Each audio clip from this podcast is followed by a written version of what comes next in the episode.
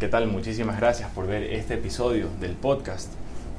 Vamos a hablar hoy sobre temas ambientales, sobre lo importante que son los árboles dentro de las ciudades, en temas, por ejemplo, de salud, la contaminación en el aire, todo, y todo desde una perspectiva médica, en una perspectiva no solo médica, sino científica, técnica. La parte médica la voy a aportar yo, pero hoy estamos con dos, con dos queridos invitados eh, de la Fundación La Iguana. Francisco y Tatiana, quienes nos van a aportar un poco más desde la perspectiva técnica, eh, lo de los árboles, los trasplantes de los árboles, planificación urbana y cómo la naturaleza juega un rol dentro de las ciudades. Quisiera darles la bienvenida, muchísimas gracias por estar aquí. Quisiera que de pronto nos den un poco de una introducción eh, de qué se trata la Fundación La Iguana y también un poco de su propio camino en este cómo, cómo han ido encontrando diferentes eh, maneras de, desde interesarse por el tema hasta ya de verdad estar incorporado en, una fundación. Buenos días. Bueno, muchas gracias Roberto por la invitación. Eh, soy Francisco Martínez, soy director ejecutivo de Fundación La Iguana. Pertenezco a esta institución más o menos un año de antigüedad estar trabajando en esta. La fundación inició hace cinco años como un proyecto de Andrea Fiallos. Ella es la presidenta de la fundación y su meta fue sembrar árboles en espacios urbanos donde la verdad eran prácticamente unos desiertos de cemento que se han convertido por el avance de la ciudad. Mediante esta siembra también se, se busca concientizar a las personas sobre la importancia de estos árboles y bueno, a través del tiempo hemos llegado a mm, ampliar un poco no, tanto la, nuestra misión o nuestra campaña que se llama Sembrar una ciudad, en la cual sembramos árboles nativos en las principales calles y avenidas del país. Y también desarrollar otros programas educativos dirigidos a estudiantes de escuelas y colegios, en los cuales también tratamos estos temas de mucha importancia. Tenemos también talleres de horticultura con personas de la tercera edad. Eso también. Eh, desarrollamos también eh, dentro de grupos o empresas talleres para sus colaboradores de huertos urbanos. Eh, estamos también iniciando un poco en el campo de investigación, algunas cosas que, que llevar adelante. Eh, ya al día de hoy también estamos detrás de proyectos que tengan un impacto más fuerte, con aliados con diferentes instituciones, en el cual se logren transformar espacios urbanos o espacios de uso público eh, para que tengan unas condiciones más amigables con el medio ambiente. Claro que sí. Eh, y quisiera también darle la bienvenida a Tatiana, para que también nos cuente un poco, cuéntanos un poco Tatiana, desde tu perspectiva, qué es la Fundación La Iguana y cómo ha sido tu camino en este, eh, cómo ha sido tu camino de, de, todo esto del tema ambiental. Buen día. Bueno, mucho gusto con todos. Mi nombre es Tatiana Salas, yo soy ingeniera agrónoma. Me gradué en Costa Rica, en la Universidad Earth, entonces, de hecho, a mí me encanta la naturaleza y desde ya un tiempo atrás eh, he estado observando la importancia de crear conciencia en las personas que tal vez no han tenido un acercamiento con la naturaleza ya que vivimos en una ciudad.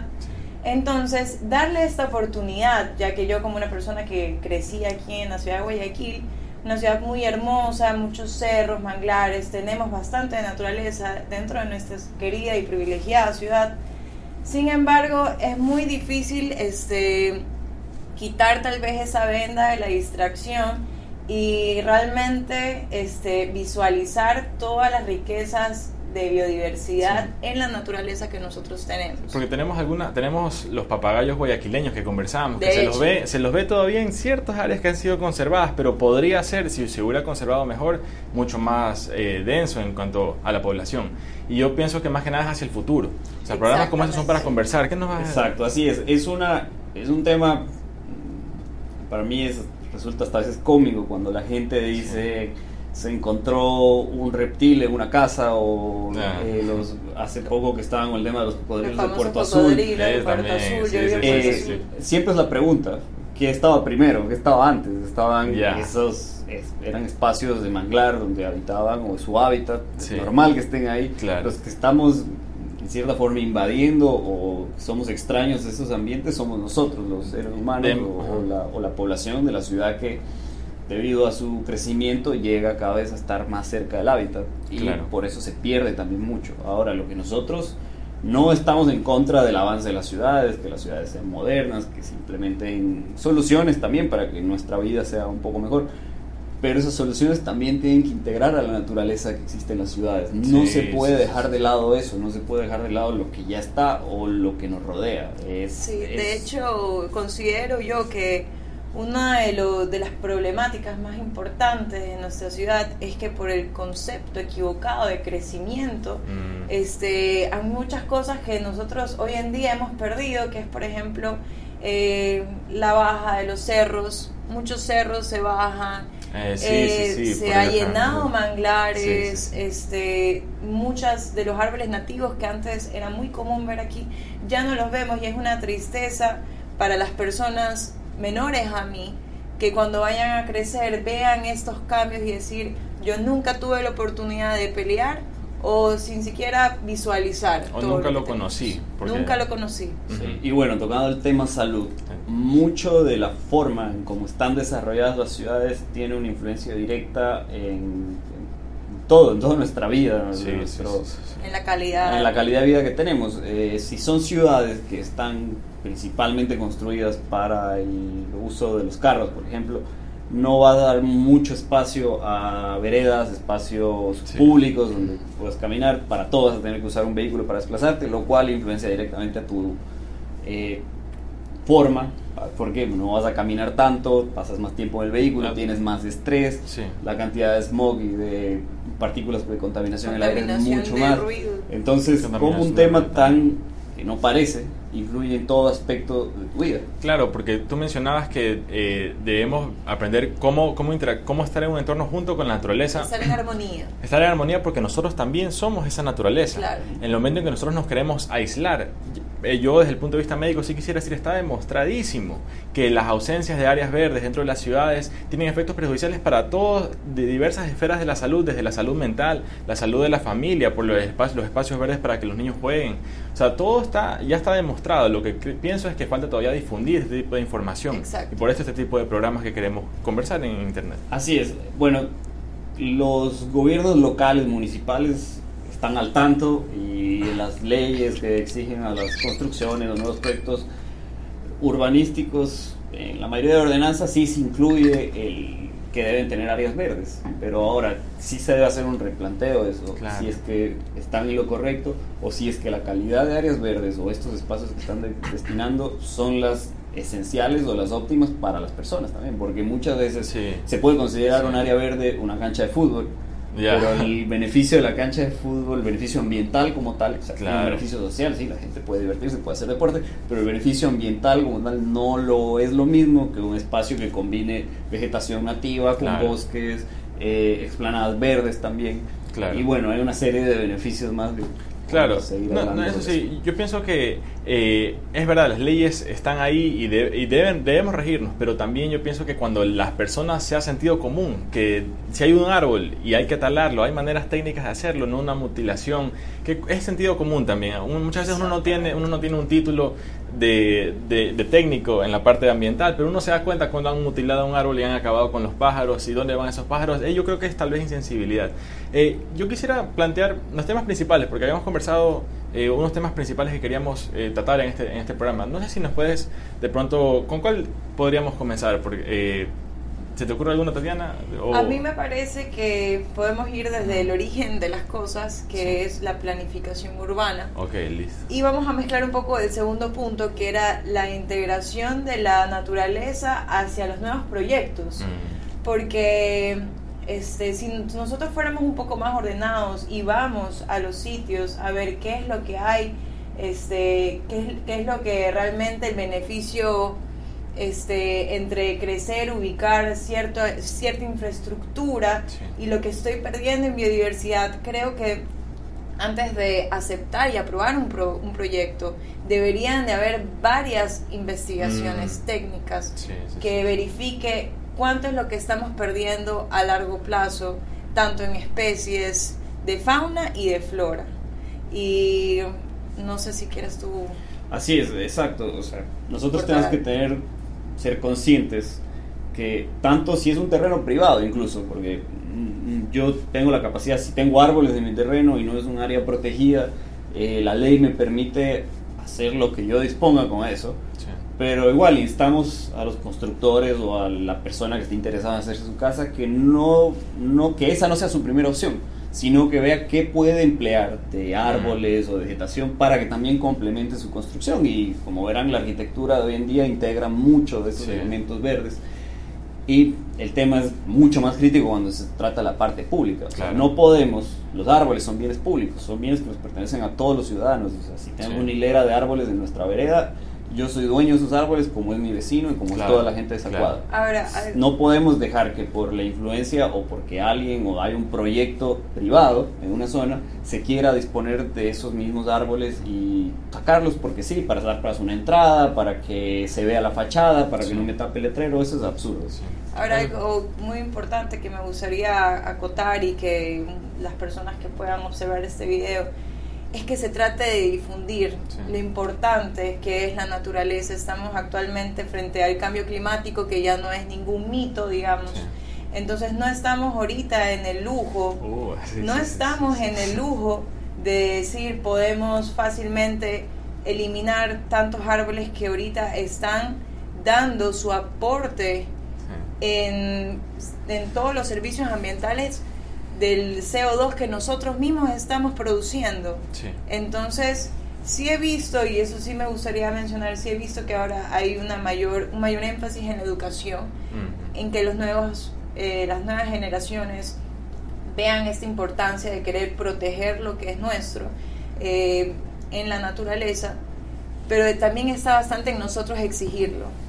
Nosotros como consumidores y como las personas, los civiles que estamos aquí, eh, pagando nuestros impuestos para que personas manejen lo que es nuestro, este, está en nosotros exigir esos derechos. Sí. Eh, yo pienso que sí, las personas en el momento que comienzan a preguntarse realmente eh, los efectos en la salud, o sea, tenemos, algún, tenemos algunos temas, de pronto me quedé con una idea que, que, se me escapó, pero también les quería preguntar, o sea, ahorita que ya hablamos de cambio climático, porque ese es un tema de pronto ustedes con la parte técnica, no sé hasta cuándo podemos ahondar, pero yo quisiera preguntar o plantear, Guayaquil es una ciudad al nivel del mar. Así es. O sea, y en el nivel del mar a lo largo de la historia del planeta Tierra se sabe que ha subido y ha bajado, muchas, innumerables cantidad de veces. ¿Qué estamos haciendo nosotros en el año 2017 para el año 2027, 37, 47? ¿Quién, o sea, estamos tomando medidas. Yo, yo, la verdad, de este tema técnico casi no conozco. no sé si algo que Mira, Guayaquil a nivel mundial a escala mundial, es la cuarta ciudad más propensa a sufrir inundaciones ya de, proporciones grandes que afecten tanto la economía y también haya una pérdida de vidas o pérdida de capital. Estamos hablando de desastres naturales, o sea, eh, de aquí a los, próximos 20 años Guayaquil es una de las ciudades que más propensa es a sufrir inundaciones y pérdidas por inundaciones. O sea, eso es, es un tema muy grave. ¿Qué se está haciendo al respecto? Conversarlo primero en internet. Ustedes, vean, ustedes juzguen por sí, mismos qué saben que se está haciendo para prevenir este tipo de temas, qué tan grandes son esas iniciativas. Sí, se ha hecho, se han, no podemos negar que sí se han hecho trabajos o que sí se hacen trabajos para mejorar la calidad de las áreas verdes o que haya muchas más áreas verdes en la, ciudad, pero eh, a nuestro punto de vista, que estamos tratando el tema, que vemos esto día a día, todos los días de la semana, falta muchísimo para llegar a una verdadera mitigación de esos posibles efectos que vamos a tener en los próximos 20 años. Claro que sí. Eh, yo quisiera, no sé si tienes algo sobre el tema eh, o si no quisiera entrar algo, eh, entrar con la parte de la el trasplante de los árboles, porque y junto con esto el tema de los árboles nativos, porque yo veo pues que se dicen que se está trasplantando, pero yo estoy seguro que tiene que haber indicaciones técnicas de cómo se hace, qué, se sabe que no se debe hacer y cómo esto impacta. Este, cuando uno se hace un trasplante de un árbol de, de esta edad, que es una especie de más de 30 años, uno no debería de cortar menos del 20, se tiene que hacer una poda del 25% de la copa. ¿Qué, tipo, qué especie es? Eh, la especie que estamos hablando es un samán. Ah, él. Ajá.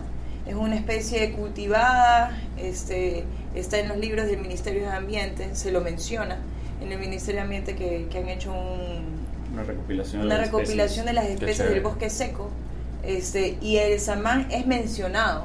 Entonces no es una especie que, que es rara, que no se, no se ve por aquí. De hecho, hay bastante, eh, es una especie muy, muy, muy, muy, muy cultivada, muy común, porque lo podemos ver hasta en toda nuestra ciudad.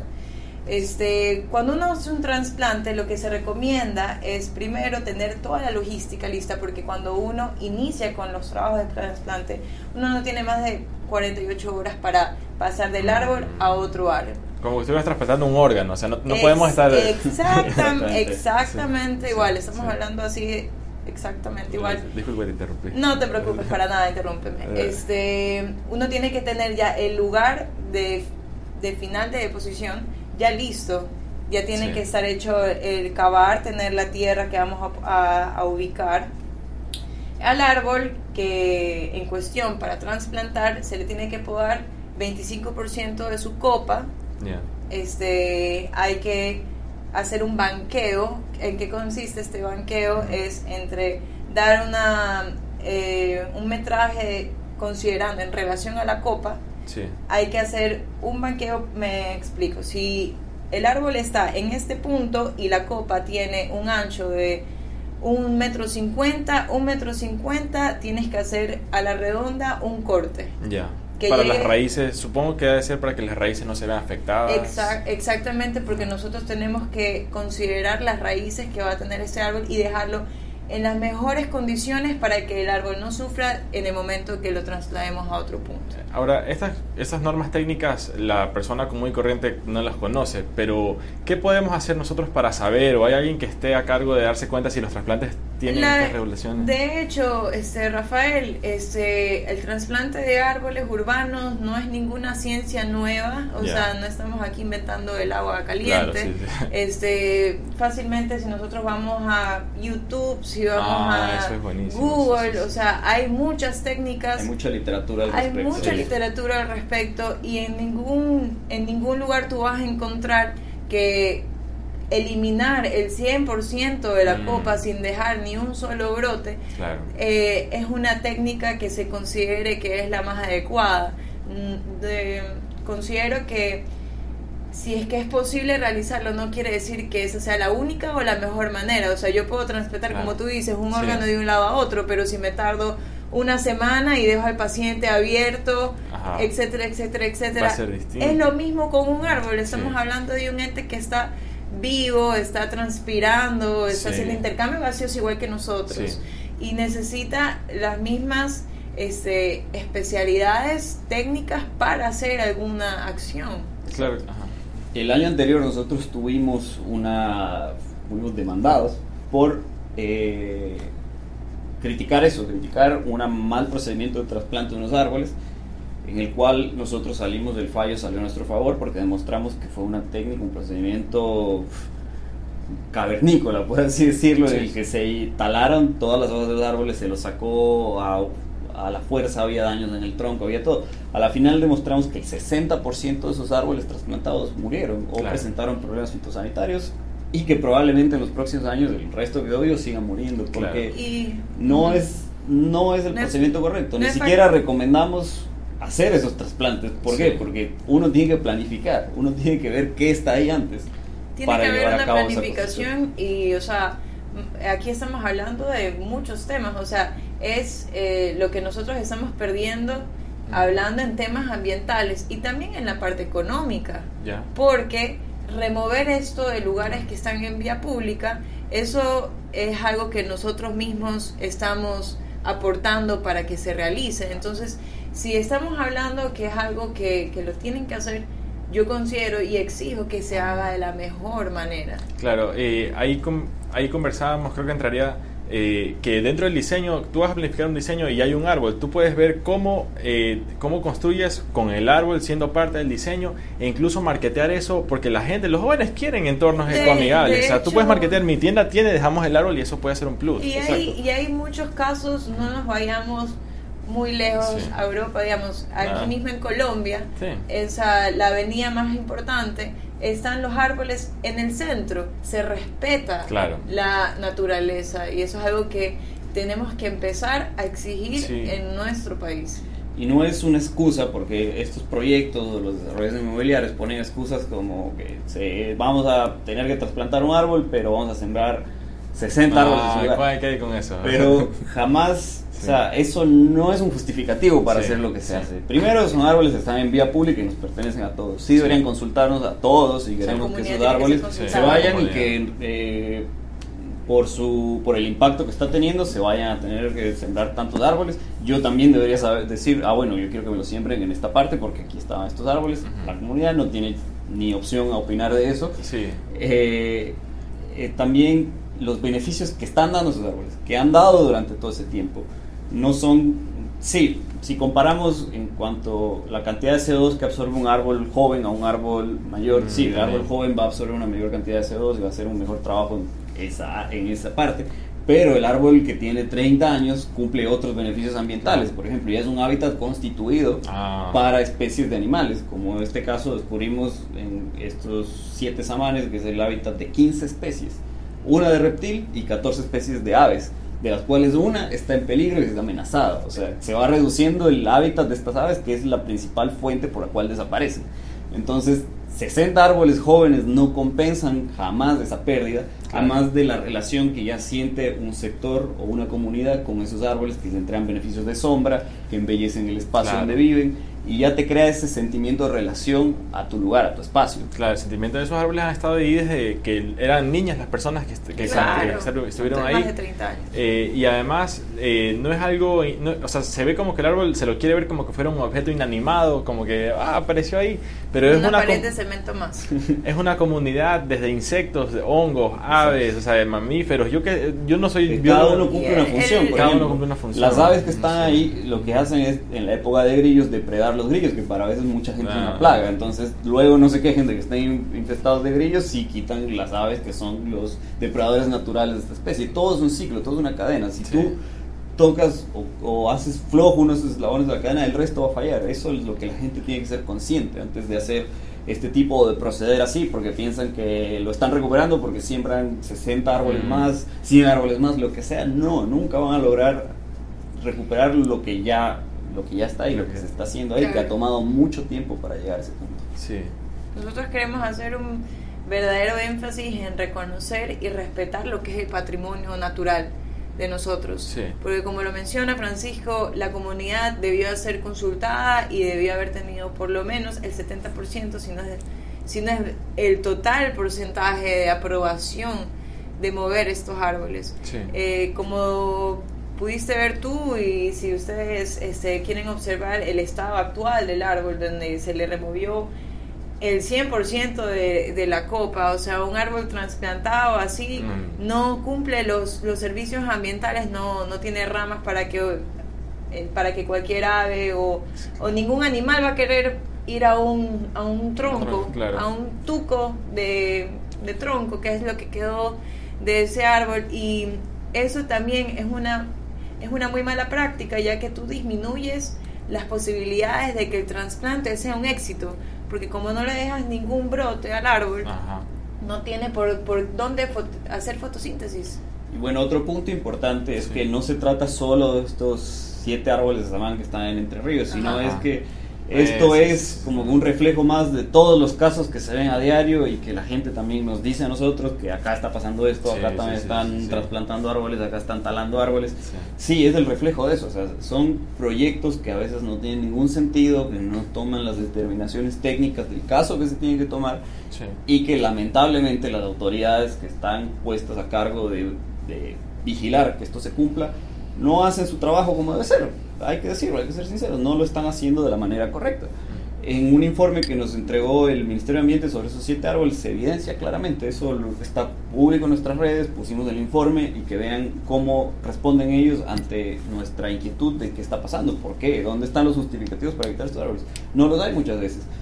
Hay todas las herramientas legales para hacerlo. Nuestra constitución reconoce los derechos de la naturaleza, eh, se reconocen también los derechos de la ciudadanía, a vivir en un ambiente que se pueda gozar de todas estas condiciones eh, naturales buenas, en el cual nosotros también podamos opinar sobre qué se puede hacer o qué se debe hacer con estas reservas naturales o con estos o con nuestro patrimonio natural. Sí. Entonces, yo insto a la gente también a realizar el debido proceso que se tiene que hacer. En usar las normas vigentes que hay y denunciar ante los organismos de control, ante el mismo ministerio, si ustedes tienen dudas de los, del procedimiento que se está llevando los trasplantes, a también hacer las denuncias correspondientes, a ir ante el, el, Ministerio de Ambiente y que les den argumentos serios, o sea, que argumentos que valgan y que tengan peso y que justifiquen esos trabajos. Sí. Eh, yo, yo, quisiera eh, instar a las personas que están viendo en vivo, eh, si quisieran poner algún comentario para leerlo ahorita en el programa, eh, lo pueden hacer para, para, ya darles lectura antes de concluir. se me viene a la mente lo de la analogía médica que hablábamos, de que así como hicieras un trasplante de un órgano como un riñón, y en una cirugía en general hay varias, hay varias maneras de hacer una misma cirugía. Algunas de ellas tienen más riesgos, otras tienen menos riesgos, algunas se pueden hacer en determinado momento pero no en otro. Y así mismo estamos hablando del el caso de un árbol. Si nosotros queremos trasplantar con la mayor salud posible para que siga cumpliendo su función, pues debemos preservar en la medida de lo posible toda su integridad, todo, todo, desde las hojas, las raíces, la copa, o sea, algunas cosas que hemos conversado que yo no conocía. Entonces gracias por instruirme en ese sentido. Eh, quisiera también, o sea, ya para algunos temas finales que quisiera consultar con ustedes, el tema de que en Guayaquil hay muchas, no para criticar, sino para a futuro concientizar sobre este tema que en Guayaquil hay muchas palmeras, hay muchas palmeras, pero también habrían otros árboles que darían mucha más sombra y también darían hábitat, incluso son nativos de aquí de Guayaquil. Y yo quisiera, a mí me gustaría, pienso que a mucha gente le gustaría comenzar a ver eh, más frondosidad en las veredas.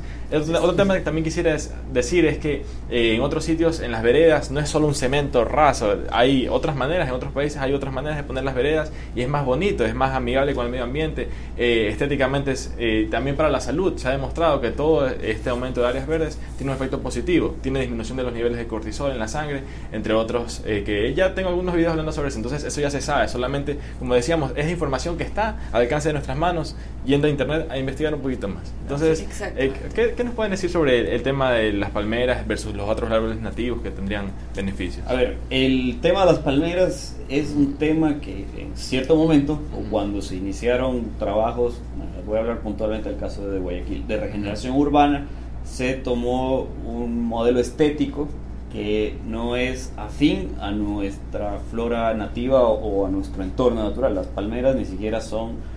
Hay palmeras nativas, sí, pero las que se usan no lo son. Son palmeras eh, predominantes del Caribe. Entonces se oh. utilizaron por un tema estético. Eh, ahorro, de agua. ahorro de agua, mantenimiento. Mm. Pero es un tema netamente estético en cuanto se trataba de hacer estructuras o modelos más minimalistas.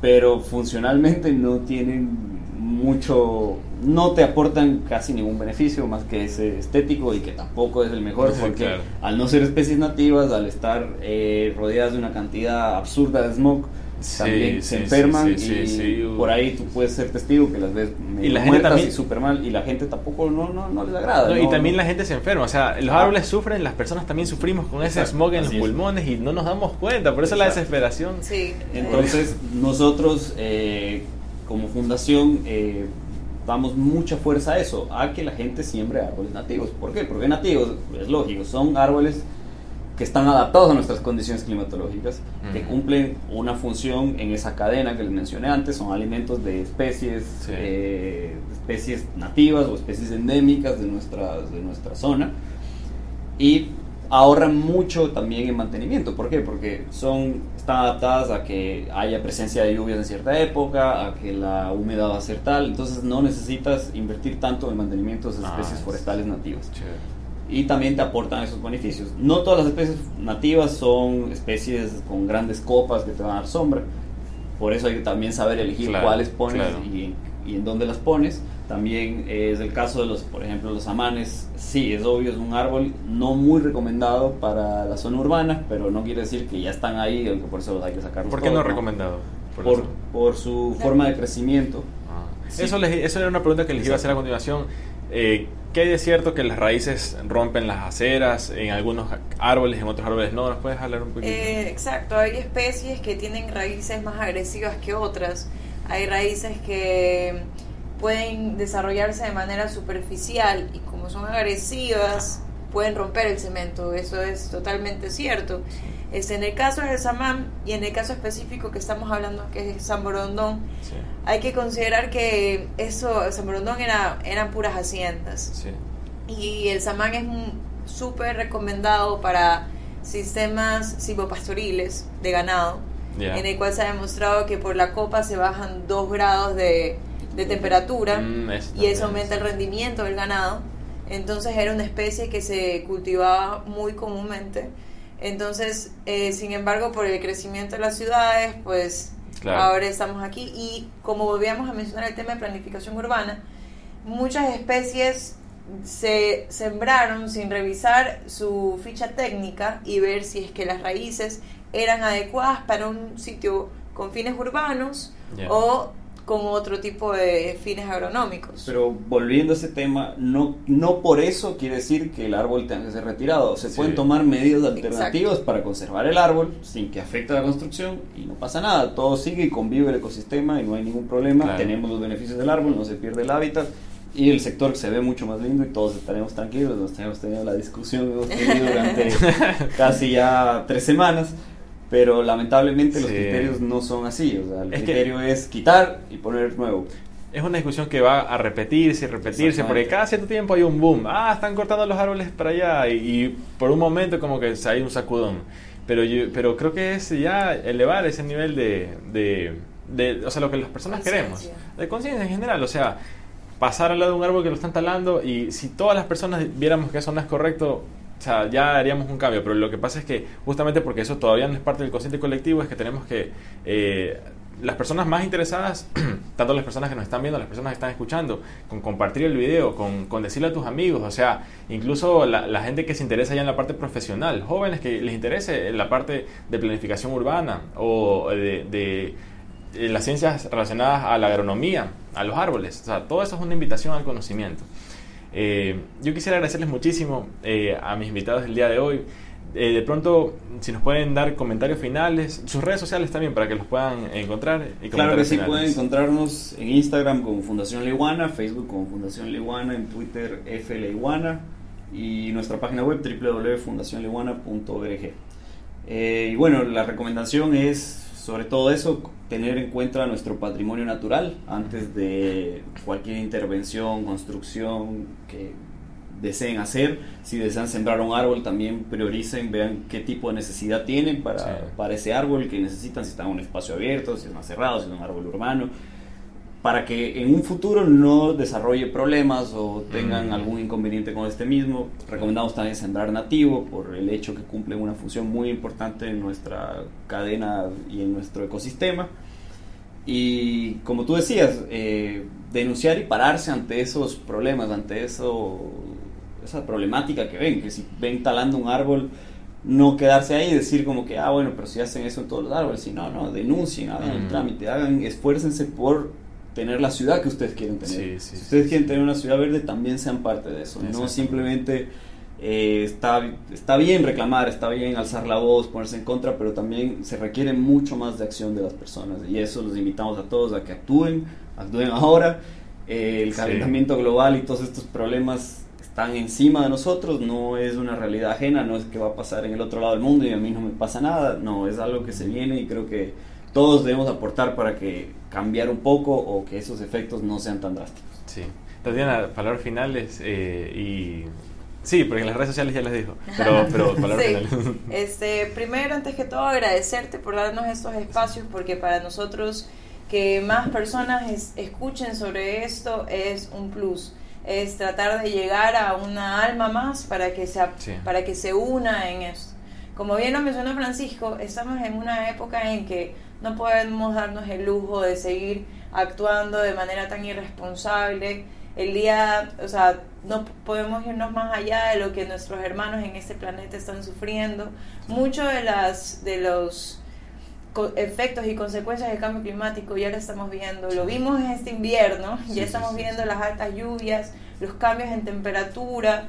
Eso no solamente nos afecta a nosotros en nuestra comodidad, porque en realidad en la ciudad no lo máximo que podemos decir es que hace cal- hace un poco más de calor o hace un poco más de frío o llovió más que ayer. Mm. Pero un tema muy importante que creo que es mi responsabilidad como agrónoma mencionarlo es el tema de la alimentación. Este, las zonas rurales son las que son más, más afectadas por el cambio climático y poco a poco las ciudades van a verse afectadas porque no vamos a tener la capacidad de alimentar a las personas Mm. debido a los efectos del cambio climático. Los cultivos no están adaptándose para todos estos, estos problemas de temperatura, de lluvias, inundaciones.